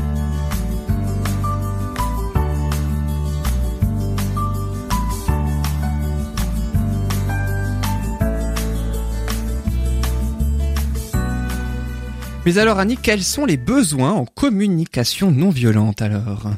Alors, les besoins, déjà, c'est la troisième composante du processus élaboré par Marshall Rosenberg en communication non violente. Alors, ils sont universels, communs à tous les êtres humains. C'est pas moi qui le dis, hein, c'est Marshall Rosenberg, mais qui s'est appuyé sur les travaux de du psychologue euh, euh, Maslow et aussi sur ceux du scientifique chilien, l'économiste chilien plutôt, Max Neff, qui a euh, Élaboré? Non, reconnu qu'il y avait neuf besoins euh, fondamentaux communs à tous les êtres humains. En termes de communication. En termes de communication, bien sûr. Enfin, en termes de communication, ce sont des besoins euh, euh, euh, vraiment essentiels, fondamentaux à tous les êtres humains. Et donc c'est sur la base de tout ça que Marshall Rosenberg a élaboré donc sa, sa liste, si tu veux, des besoins. Parmi tout ça, il y a les besoins physiologiques, bien sûr. euh, il y a la sécurité, l'empathie, la compréhension, la créativité, l'amour, l'intimité, le jeu, la distraction, le repos, la détente, l'autonomie, le sens, Ah oui, il y en la a beaucoup, en fait, hein. spiritualité. Oh oui, il y en Ouais, a, il y en a toute Il y en a une. beaucoup, hein Oui, Ah oui, oui, oui. Alors on peut avoir la liste des la liste des besoins. Par exemple, euh, sur Internet, vous pouvez la trouver hein, sur le Centre national de la communication non violente, euh, mais la liste n'est pas exhaustive. hein. On peut en rajouter. En fonction de chaque personne, je pense aussi. Voilà. Alors, quand je, je dis que les besoins sont communs à chaque être humain, et pourtant ils sont pas, euh, ils sont communs, mais ils sont pas euh, au même instant, ils s'expriment pas de la même façon, et surtout on n'utilise pas les mêmes stratégies ou les mêmes moyens pour euh, pour pour arriver à satisfaire nos besoins. Euh, par exemple, on a tous besoin je vais vous dire un petit truc marrant quoi. On a tous besoin de beauté, d'harmonie. Et pourtant, quand on voit euh, parfois certaines personnes, la façon dont elles sont vêtues, on a parfois envie de rire et on se dit ah bon, euh, mais alors c'est qu'elle trouve ça beau. et la coiffure aussi. Et puis euh, voilà, et puis et puis elle, la elle le porte volontairement, donc elle trouve ça une Question, voilà, c'est une question personnelle de d'appréciation personnelle. En voilà, fait. voilà. Il y a des choses qu'on trouve beaux nous et que d'autres ne trouvent pas beaux et inversement. Donc euh. Tout à fait. Et donc, euh, je disais aussi donc qu'ils étaient universels, mais aussi qu'ils étaient abstraits les besoins et qui n'impliquent donc ni quelqu'un ni quelque chose. Or, on a souvent l'habitude de dire euh, j'ai besoin que tu fasses ceci pour moi ou cela, j'ai besoin que tu me comprennes, et ça, ça implique toujours l'autre. Donc, on attend quelque chose de lui. Ce n'est pas un besoin, le besoin réel. Par exemple, dans le besoin que tu me comprennes, le besoin réel, c'est un besoin de compréhension qui est propre à nous en fait. Hein. Qui est propre à nous. On devrait essayer nous-mêmes en fait de voilà. de compenser ou de, de, de résoudre en fait. Hein. Et les besoins sont tous d'égale importance. Ils dépendent de ce qui est vécu par la personne dans le moment présent. Ça crée tous ces besoins sont là. Et au niveau de la communication, du coup, comment tu tu connectes ces besoins avec tes méthodes ah, de communication. C'est toute la difficulté parce qu'en même temps, euh, la communication non violente, c'est quelque chose de très simple, mais finalement, dans la mise en pratique, c'est ça s'appelle ouais. énorme, mm. ouais, très complexe. Enfin, oui, et compliqué finalement. Mm. Hein. Euh, on met un, un, bon bout de temps à, à intégrer tout ça et il faut pratiquer en fait sans cesse pour pouvoir euh, pouvoir se sentir vraiment à l'aise dans cette communication. Et si elle était enseignée dès le dès le départ, à l'école. facile. voilà. Mais non, on l'apprend pas. eh non. Mais justement, l'OSB, ah. t'avais parlé Annick tout à l'heure en début d'émission quand je présentais euh, chacun euh, chacun de vous que t'avais dit mm. l'OSBD, hein, c'est ça hein, pour la communication non violente. Est-ce que tu peux rappeler ce que c'est l'OSBD, même si on en avait parlé, tu en avais parlé lors de ta première émission? Oui, c'est c'est donc le processus élaboré par Marshall Rosenberg, donc l'observation, l'observation des faits, des faits sans évaluation, des faits sans sans critique et sans jugement. Euh, c'est un peu comme une photo. Hein. La situation, c'est comme si on prenait une caméra ou une photo et on la décrit telle qu'elle est et sans interprétation de notre part. Ensuite, euh, ce sont les le S, c'est les sentiments, les sentiments euh, ce qu'on ressent, mais c'est pas seulement les sentiments d'ailleurs, ce sont aussi les sensations, c'est c'est ça touche tous les sens en fait. Hein. Voilà, euh, l'observation, les sentiments, les besoins. Donc on est en train d'en parler. Et donc ensuite euh, la demande, la demande qu'on peut faire vis-à-vis de soi-même ou vis-à-vis de l'autre, ou l'acte qu'on peut poser pour euh, justement euh, arriver à communiquer et parce que souvent toutes les, les communications elles sont souvent bloquées du fait de notre façon notre conditionnement qui nous a appris déjà à pas s'écouter nous-mêmes à toujours écouter essayer d'arranger l'autre. Et puis finalement à un moment donné ça bloque. il y a des tensions, et puis euh, c'est et on devient accusateur, on n'arrive pas à. C'est plus une communication naturelle au bout À communiquer de façon fluide, ouais. Et donc. Euh... Est-ce que le besoin c'est vraiment le plus important des quatre, ou est-ce que chacun a véritablement. Vu ta réaction, je pense que c'est plus important. c'est sûr. La souris. Quand j'ai demandé on a eu la je réponse. pense que c'est plus important. Oui. en fait. alors pourquoi? les, Parce que les besoins déterminent nos sentiments. Et donc, est-ce que ça détermine aussi les les trois autres lettres ou juste les sentiments? Ils déterminent les euh, de nos sentiments découlent aussi nos pensées. Elles peuvent être positives ou négatives. Euh, c'est pour ça que c'est vraiment extrêmement important de connaître ses besoins. Et en fait, on ne les connaît pas. On ne sait jamais de finalement la plupart du temps on ne sait pas vraiment euh, quels sont euh, les besoins qui nous habitent dans l'instant. Bah, souvent On ne fait pas d'introspection en fait, on oublie cette Ouais. introspection qui nous est nécessaire pour justement analyser euh, nos besoins et euh, et souvent on renvoie vers l'autre, c'est l'autre qui est responsable de quelque chose, mais au final c'est nous parce que ben on n'a pas regardé ce qui se passait au fond de nous-mêmes, hein, donc euh, et ce besoin-là, le manque ou n'importe, c'est vraiment lié à nous et c'est pas lié à quelqu'un d'autre. hein. Puis on met du temps Mais à c'est un trouver besoin qui véritablement ses besoins. Ouais, c'est dur. Ça de demande vraiment de- du temps et Ça de met du- l'analyse. Ah et, oui, euh, c'est ça, bah oui. Alors le besoin, évidemment, il est totalement différent de l'envie ou du désir. Hein. C'est pas j'ai besoin de chocolat. Hein. euh, C'est plus que ça. j'ai besoin de chocolat, c'est la Ah, Marie, t'as besoin de stratégie. chocolat, tout à Non, j'aime pas le chocolat. Désolée, non, mais Ah, non. bah, autre chose, alors la vanille peut-être. Euh, non plus. T'aimes quoi Euh, les fruits. Ah, c'est bien. C'est plus, c'est plus diététique. C'est bien. Ou les cacahuètes. Euh, Aussi. voilà, les, les, là, les petits. Ça, ça va être la précise qu'il y en a stratégie. devant elle, hein, des cacao. Ça va être la stratégie qu'on va utiliser pour satisfaire le besoin, le besoin qui est en nous de, de, de se faire plaisir ou le besoin de douceur ou le besoin, voilà, ça dépend tout à fait du moment, de l'instant. Et la plupart du temps, on ne sait pas, hein, euh, voilà. On ne sait pas pourquoi on a besoin de chocolat, mais on cherche C'est pas un au de fond. quelque chose. Mais ouais, ouais, voilà. Mais est-ce que Et- c'est nous ou est-ce que c'est le corps qui a besoin de chocolat vu que c'est un aliment En fait, c'est souvent des question. compensations de manque. Hein, euh, c'est des on- compensations de manque et, Qui sont pas liées au chocolat, en fait. Hein, mais... pas du tout. Il y a autre chose du coup. Bah oui. Bah oui. Et donc, quand nous ne connaissons pas nos besoins, nous freinons notre développement qui dépend largement de la conscience de ce qui se passe en nous. Et cela nous conduit à en vouloir souvent à l'autre. Ouais, mais c'est ça, hein, c'est vraiment. Et je pense qu'on vit dans une société où on est tellement omnibulé par le temps, soi-disant ce manque de temps. hein. Pour moi, je mets, je mets vraiment des guillemets parce qu'on a le temps, mais on prend plus On le prend temps. pas le temps, c'est ça. Et je pense que c'est une fausse excuse. Hein. On se cache derrière ce manque de temps, mais justement avec cette course euh, à- au temps et au temps argent, enfin entre guillemets, hein, euh, c'est vraiment aussi qui nous amène à ce manque d'introspection, ce manque de connaissance de nous-mêmes, parce qu'on prend plus, on prend plus ce temps-là. Et tu Et dis puis- justement euh, que euh, autour, autour du temps, d'ailleurs, il y a euh, Flora Ebrich que tu connais bien, Marie, c'était Oui. la toute première Oui, oui, oui, invitée de fait, Bulle de Bonheur, euh, qui est youtubeuse et qui justement a fait une vidéo sur la procrastination et le Mm. temps, également le fait qu'on n'a pas suffisamment de temps et tout. Je vous invite à la voir sur YouTube, sur sa chaîne, écolo-thérapie, parce que ça illustre un petit peu ce que tu viens de dire. Elle dénonce certaines choses aussi euh, là-dessus. Et moi, je dis, ça vaut vraiment le coup et ça vaut le coup de préciser aussi. Et donc, nous formulons souvent nos demandes comme des exigences, sans, sans dire quel est notre besoin au fond. Et comme si l'autre, et puis ensuite euh, aussi, on attend de l'autre qu'il devine en Oui, fait ça, sans donner notre vraiment, besoin, Mm. Euh, alors que nous-mêmes on l'a pas identifié et on attend de l'autre que Qu'il lui l'identifie. euh, il sache. D'ailleurs, ça m'est arrivé hein, de en, en discutant avec des personnes, dit, mais est-ce que tu le lui as dit? Ben Non, il le sait. Non, il ne le sait pas. Et C'est vrai que ça résoudrait beaucoup de conflits en fait, hein, de Voilà. d'expressément demander quelque Ouais. chose ou de dire quelque chose, et plutôt que d'attendre qu'on devine ou. Mm.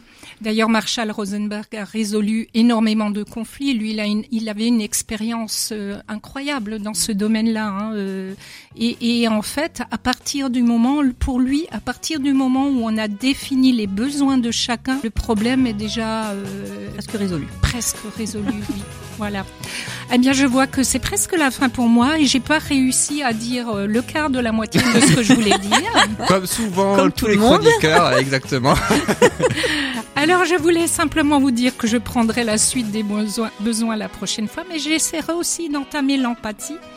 Et puis, je voulais juste, pour terminer, euh, citer Gandhi. Ah, Une Gandhi. euh, C'est Eh une nouvelle ou c'est celle qu'on a déjà citée, que tu as déjà citée, je crois Ah, c'était Sandra, c'était C'était Sandra moi. lors de la mais première émission. Mais c'est pas après, la ouais. même. C'est Ah. quoi C'est chacun de nous doit trouver sa paix de l'intérieur. Très joli. méditer. Tu peux la répéter pour que les auditeurs puissent méditer, euh, s'il te plaît, Annick Chacun de nous doit trouver sa paix de l'intérieur. En plus, la méditation, c'est le meilleur moyen de faire une introspection et de se reconnecter à soi-même. Donc, méditons. Alors si vous voulez, Et je on va peux en aussi vous, tout à l'heure de la méditation. si vous voulez, je peux aussi vous rappeler la pré- précédente. Mais hein. si tu veux, mais oui. J'espère que tu t'en souviens. on l'en souvient- on s'en souvient. je plus. suis en train de me dire oh zut. Non, Parce qu'en fait, j'ai dû demander deux, trois fois dans l'émission à Sandra. Jamais elle ne s'est souvenue de la phrase qu'elle a dit la Soyez le changement que, vous voulez voyez, voir dans dans, le monde. monde. Exactement. Et toi, Eh tu ben, t'en es souvenu. Figurez-vous que cette expression, je l'ai vue il y a quelques jours, donc c'était jeudi dernier, sur le bus qui roulait devant moi. J'ai une photo pour preuve. Ah ouais. Il y avait Tu un pourras la mettre sur encart. Facebook, la ouais, photo. je vais la mettre parce que je trouvais ça vraiment drôle. C'est rare sur les bus comme pub. Et là, il y avait Surtout ça devant moi le matin. Je dis ah bah super, merveilleux pour commencer la journée. Surtout le matin, ouais. Bah c'est- ouais, ouais, ouais, c'était génial. Et en parlant de Gandhi, je vous conseille un très bon film de Gandhi Ah. avec euh, Ben Kingsley. Il s'appelle Gandhi, tout simplement, un film de 82.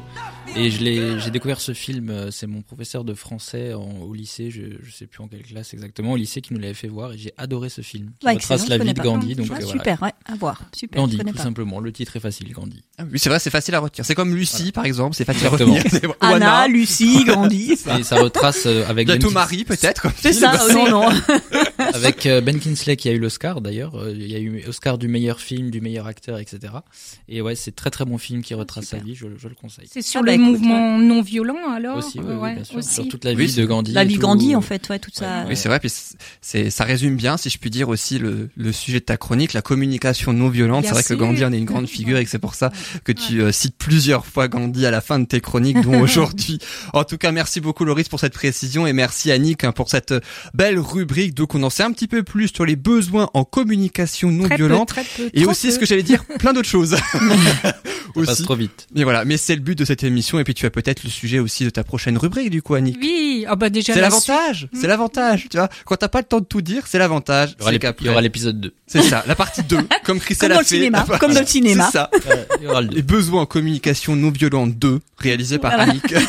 C'est ça. Ce sera la prochaine fois. Alors on va se retrouver dans quelques instants pour la dernière partie de cette émission avec la rubrique Le bonheur de recevoir avec notre invitée qui est aujourd'hui Monique Desfours. Elle nous dira euh, ce qu'est son métier euh, de constellatrice. On se retrouve dans quelques instants pour la dernière partie dans Bulle de bonheur et toujours avec Marie, Annick et Loris.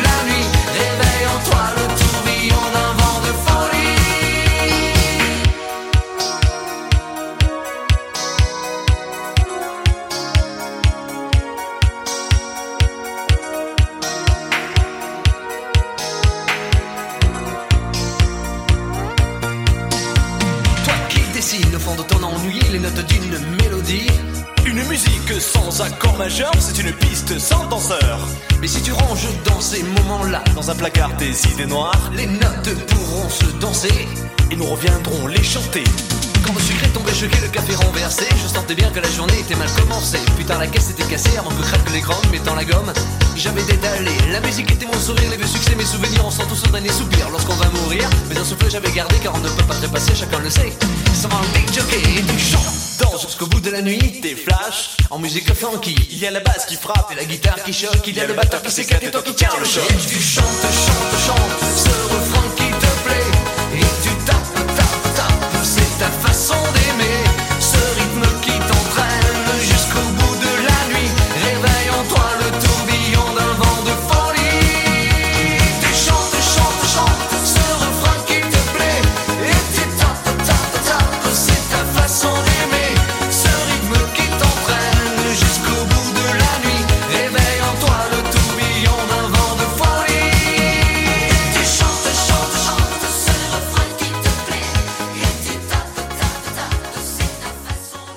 C'était Nuit de folie dans Bulle de bonheur. Bon, on n'est pas, on n'est pas la nuit, hein, on est l'après-midi, mais bon, c'est un petit peu pareil.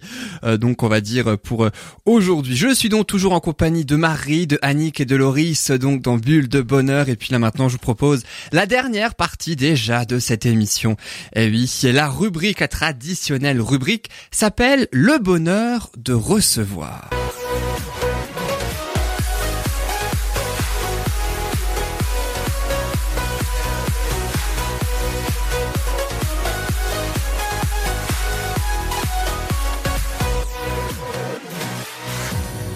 Et nous avons aujourd'hui le plaisir de recevoir Monique Desfours. Monique Desfours, bonjour. Bonjour à tous.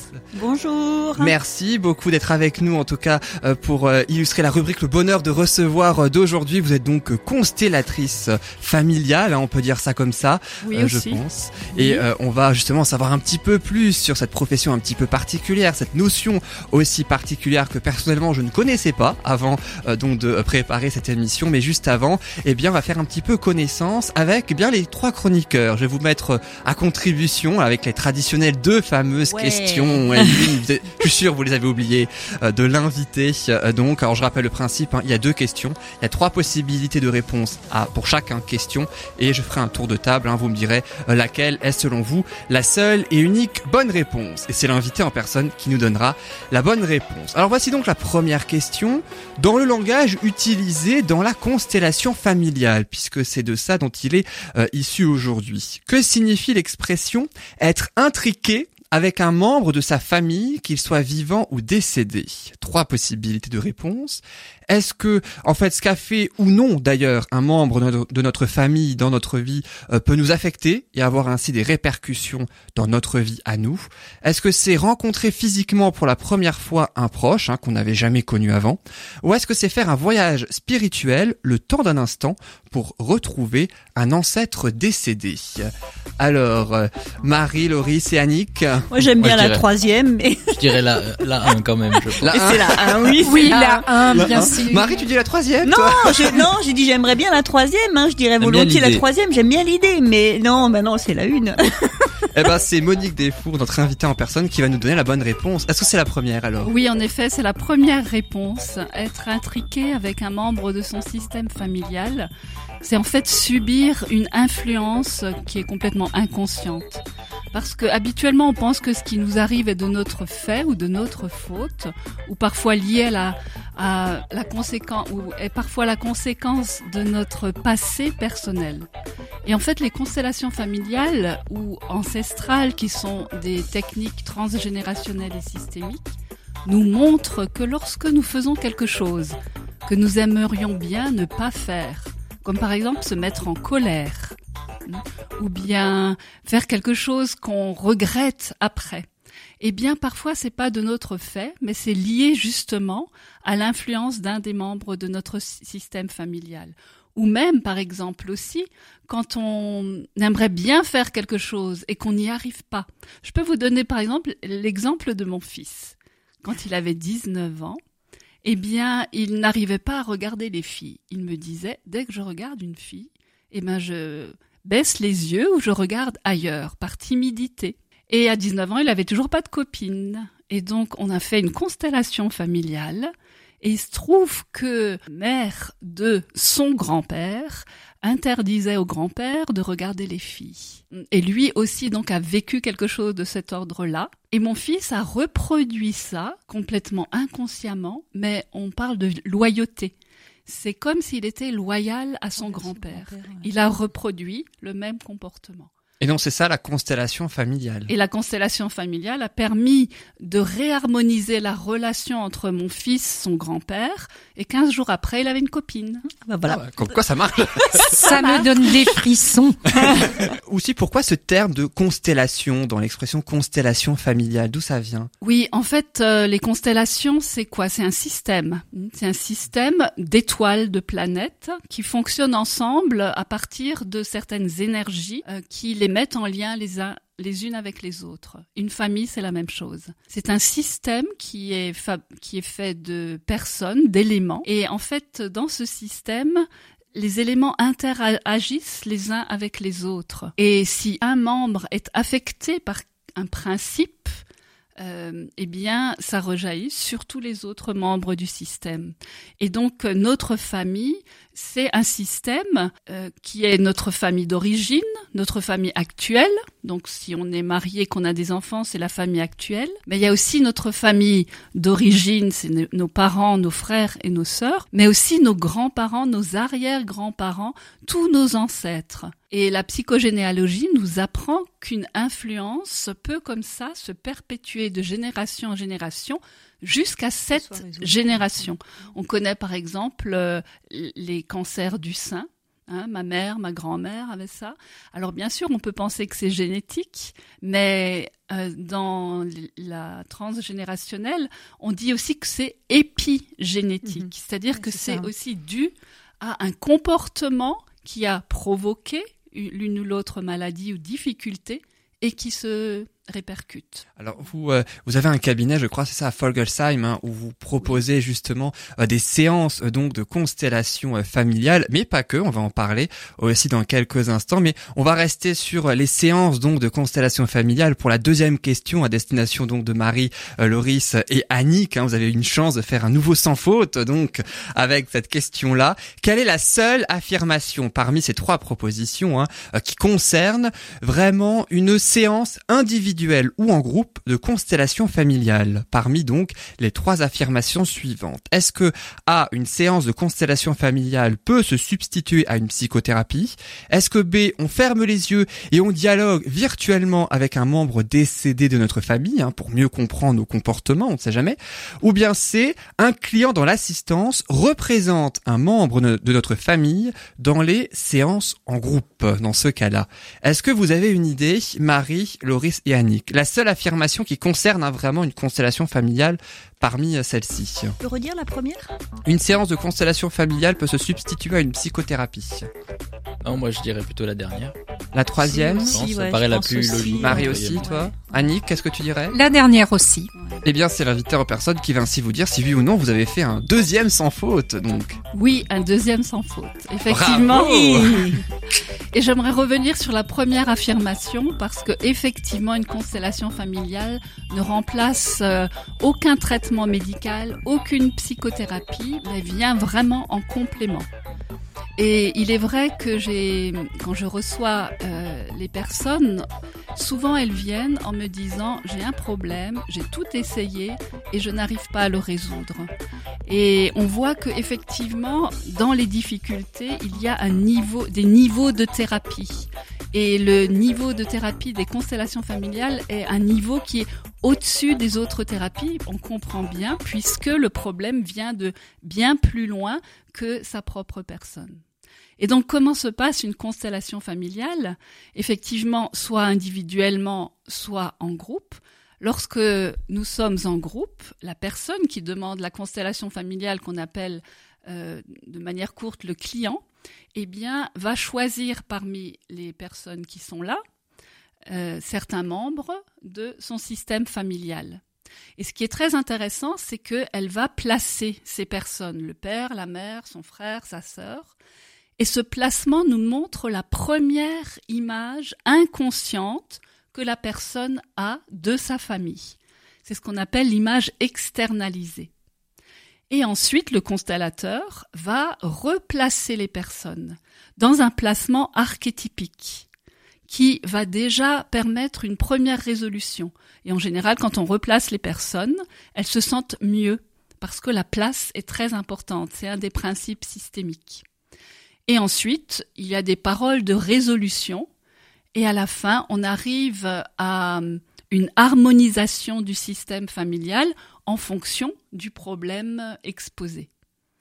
Et donc, à ce moment-là, la personne repart avec une autre image beaucoup plus harmonisée de sa famille, et c'est avec cette image qu'elle continue ensuite sa vie. Et ça change beaucoup quand on voit les choses autrement. Mais en même temps, le fait de résoudre euh, les relations dans la famille peut aussi avoir une répercussion sur les autres membres de la famille, pas seulement sur le client. Moi, j'ai une petite question par rapport à, justement à ce qu'on peut vivre par rapport à nos, à nos, à nos ancêtres ou à notre famille. Euh, dans une famille, maintenant, si on est, on a une fratrie de frères et sœurs, pourquoi certaines personnes seront impactées et d'autres pas? Alors que finalement le le passé est le même hein, euh, enfin on a les on a les mêmes ancêtres on a les mêmes parents on a les mêmes grands-parents les mêmes arrière-grands-parents donc pourquoi certaines personnes vont être plus touchées que d'autres en fait dans dans ce cheminement euh? Alors on dit, et c'est souvent le cas, que c'est le dernier arrivé dans un système qui va prendre sur lui cette mémoire d'un principe qui est blessé. Parce qu'il faut d'abord que je vous explique que dans un système, quel qu'il soit d'ailleurs, il y a des principes. Euh, au nombre de trois, ce sont les principes supérieurs. Le principe d'appartenance, qui fait qu'on ne peut pas exclure quelqu'un du système. Et dans une famille, on peut exclure de différentes manières. Hein. Mm. Par exemple, le vieil oncle alcoolique qu'on n'invite plus euh, au repas de famille, des choses comme ça. Le deuxième principe, c'est la place, c'est-à-dire que quelqu'un peut prendre une place qui n'est pas la sienne. Et c'est un principe euh, qui, euh, par rapport à l'ancienneté, c'est-à-dire ceux qui sont venus avant euh, eh bien, ils sont venus avant. L'aîné, c'est l'aîné. Si par exemple un cadet prend la place de l'aîné, ça a été le cas d'une dame qui, est venue pour un problème d'épaule et elle habitait à côté de ses parents. Et elle, elle a reçu en donation un terrain et elle a construit sa maison là et elle a, elle s'occupe des parents. Mais elle est la dernière de la famille. Et l'aîné n'a rien n'a pas voix au chapitre. C'est-à-dire que cette dame prenait tout sur ses épaules, par exemple. Hein. Le troisième principe, c'est le principe euh, de l'équité, de l'équilibre entre donner et recevoir. Voilà. Et donc, si un de ces principes, qui souvent d'ailleurs est blessé dans les systèmes, hein, dans notre société de consommation, euh, le commerce équitable, justement, essaye de contrebalancer ce principe hein. Que ce soit du donnant-donnant. Voilà. Mm. Et quand un de ces principes est blessé dans un, dans un système, eh bien, le système ne le supporte pas. Et il va garder cette blessure en mémoire pour la reporter sur les générations. Et souvent, c'est le dernier né. Par exemple, dans notre famille, euh, ma mère n'a pas connu son père. Il a été exclu de la famille. J'entre pas dans les détails. Et mon petit frère, qui est le dernier, donc, eh bien, au moment du décès de mes parents, il a commencé à couper les ponts avec ses, ses sœurs. Il a trois grandes sœurs. Et donc, euh, j'ai demandé une constellation familiale à l'époque euh, pour cette situation. Et quelques mois après, mon frère a commencé à répondre à mes SMS, quoi. C'était ça. Donc, il, a, moi, j'ai gardé le lien puisque quand on connaît ces principes, on, on peut aussi dans sa vie quotidienne justement voir où est-ce que je blesse ce principe, où est-ce que c'est intéressant peut-être d'inclure de nouveau un membre de la famille, ou est-ce que je suis pas tout à fait à ma place par rapport aux, parents, par exemple, les parents âgés? C'est normal qu'on les aide, mais parfois on fait pour eux alors qu'ils pourraient faire.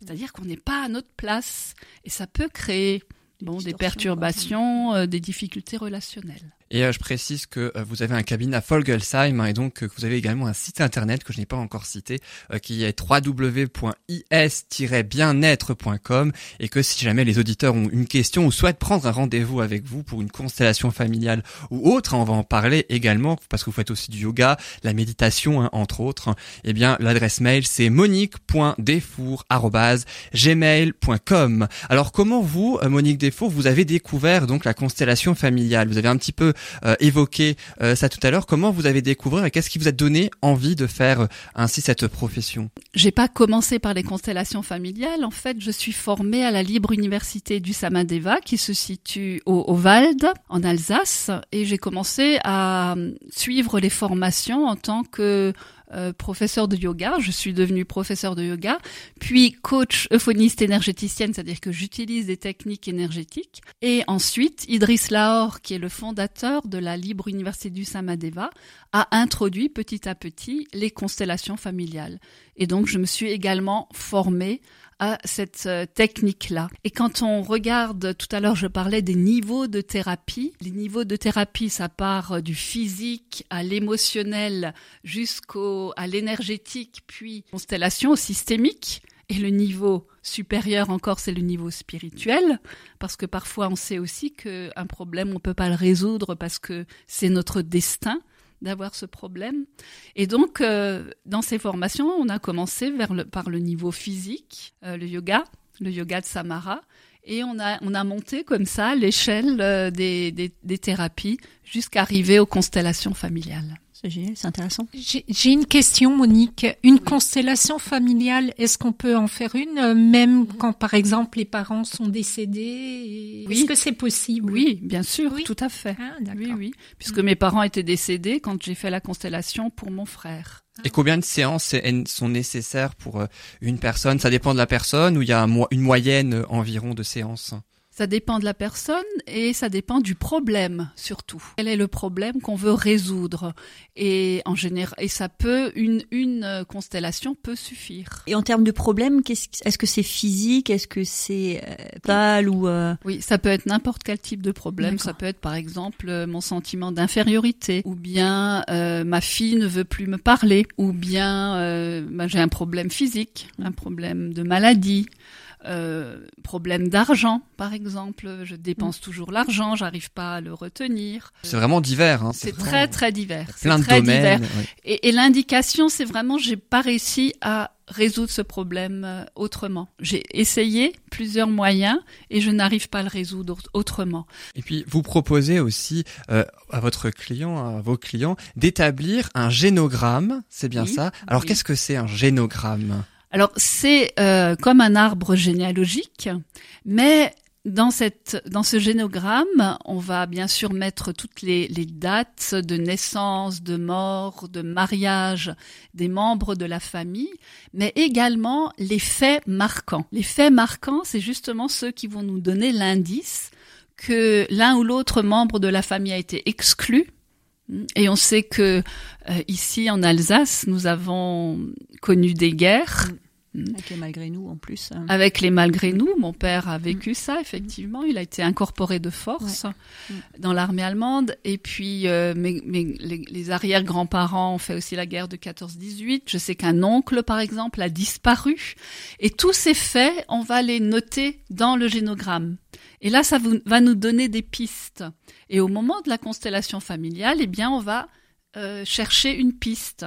Et parfois, c'est pas la bonne. Donc, il faut refaire une constellation parce qu'il faut voir peut-être que c'est plutôt du côté paternel qu'il y a un problème, alors qu'on avait essayé du côté maternel.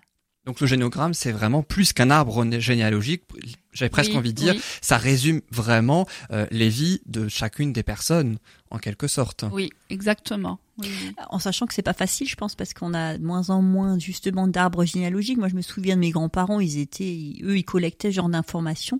Je sais pas si les générations actuelles continuent justement à, à, à construire ces arbres généalogiques et, et si on n'a pas ces infos-là, est-ce qu'on arrive quand même à travailler dessus? Oui, parce que la constellation familiale parfois révèle quelque chose. C'est-à-dire si dans la constellation il y a une personne qui regarde au sol, eh bien c'est un indice, il regarde vers un, un mort, quelqu'un qui est décédé, mais il regarde vers quelqu'un avec qui il est intriqué. D'accord. Et donc, on va faire rentrer cette personne sans même savoir qui elle est, qui elle représente. Et on voit que effectivement, là, on va pouvoir faire euh, une action de résolution pour que euh, la personne vivante ne soit plus intriquée Avec cette personne. avec cette personne-là. Et puis en plus de la constellation familiale, vous proposez aussi plusieurs autres activités, hein, telles le yoga, la méditation euh, également. Alors vous l'avez évoqué d'ailleurs, vous êtes professeur de yoga de Samara. Est-ce qu'il y a une différence avec le yoga que j'ai presque envie de dire classique ou traditionnel, celui qu'on connaît en tout cas, et c'est laquelle? Oui, euh, vous connaissez le Hatha Yoga. Bien que à l'heure actuelle, euh, beaucoup de professeurs de yoga intègrent différentes méthodes. Et le yoga de Samara est constitué par une séance type, ce qu'on appelle une séance type, qui est très bien structurée et qui commence toujours par un retour au calme, par des étirements, puisqu'on sait que au niveau articulaire, euh, il y a tout un travail à faire à l'heure actuelle. hein. On parlait du temps et du stress. Les gens sont stressés. Le stress, on sait que ça s'inscrit dans les muscles, dans les articulations. Et donc, dans le yoga de Samara, on va travailler là-dessus, particulièrement sur les cervicales et sur les, le, dans le dos. Ensuite, euh, on va faire ce qu'on appelle une danse de coordination. Donc, euh, c'est le côté esthétique aussi du yoga de Samara, puisque il se pratique toujours en musique. Et puis, on va entrer dans ce qu'on appelle des arcanas, qui sont en fait des exercices. Euh, Dans le hatha yoga, on les appelle les asanas. Là, ce sont des arcanas qui euh, ont un effet particulier sur les différents systèmes du corps. Et puis, on fait ce qu'on appelle les mouvements méditatifs. Et là, c'est un peu une méditation en mouvement où on va représenter les lettres de l'alphabet. Et là, ça s'apparente beaucoup au Tai Chi Chuan. Et on termine toujours par une relaxation. Les lettres de l'alphabet, euh, notre alphabet? Oui, notre alphabet. du corps. En fait, l'archétype de la lettre. Hein. Parfois, certains mouvements ne ressemblent pas forcément à la lettre, mais c'est l'archétype qui est représenté. Et ce sont des mouvements qui se pratiquent très très lent- lentement, qui demandent une grande concentration. Mais je sais que après ces mouvements méditatifs, je suis vraiment, comme on dit, zen. Alors, vous- je le disais hein, tout à l'heure que vous aviez quand même un, un- un grand panel, j'allais dire, d'activités, hein, puisque vous proposez de nombreuses choses, hein, constellation familiale, yoga de Samara, des techniques énergétiques et aussi de la méditation de votre cabinet à Folgelsheim. hein. je rappelle le site hein, www.is-bien-être.com. Euh, les méditations, c'est ça, c'est tous les mercredis entre 19h30 et 20h15, hein, c'est bien ça? Oui, c'est ça, oui. et je rappelle que vous faites donc de la constellation familiale, on en a parlé, du yoga de Samara, également des techniques énergétiques et de la méditation, que vous avez un cabinet à Folgelsheim et que votre site internet est www.is-bien-être.com et si on souhaite vous contacter, je me permets de donner votre adresse email monique.defour@gmail.com. Merci beaucoup Monique Defour d'avoir été avec nous.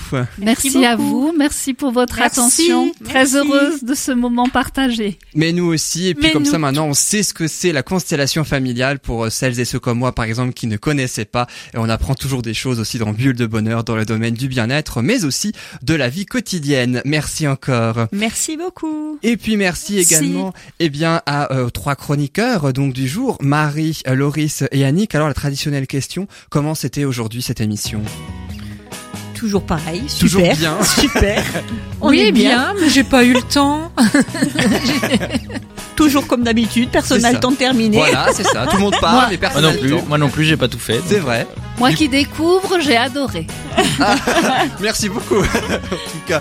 Et puis moi c'est l'avantage, c'est que comme je suis animateur, moi je peux tout le dire dans l'émission. Je suis c'est seul ça, c'est pas juste, dire. c'est pas Voilà. juste. Moi c'est l'avantage, j'avoue. J'en profite à fond.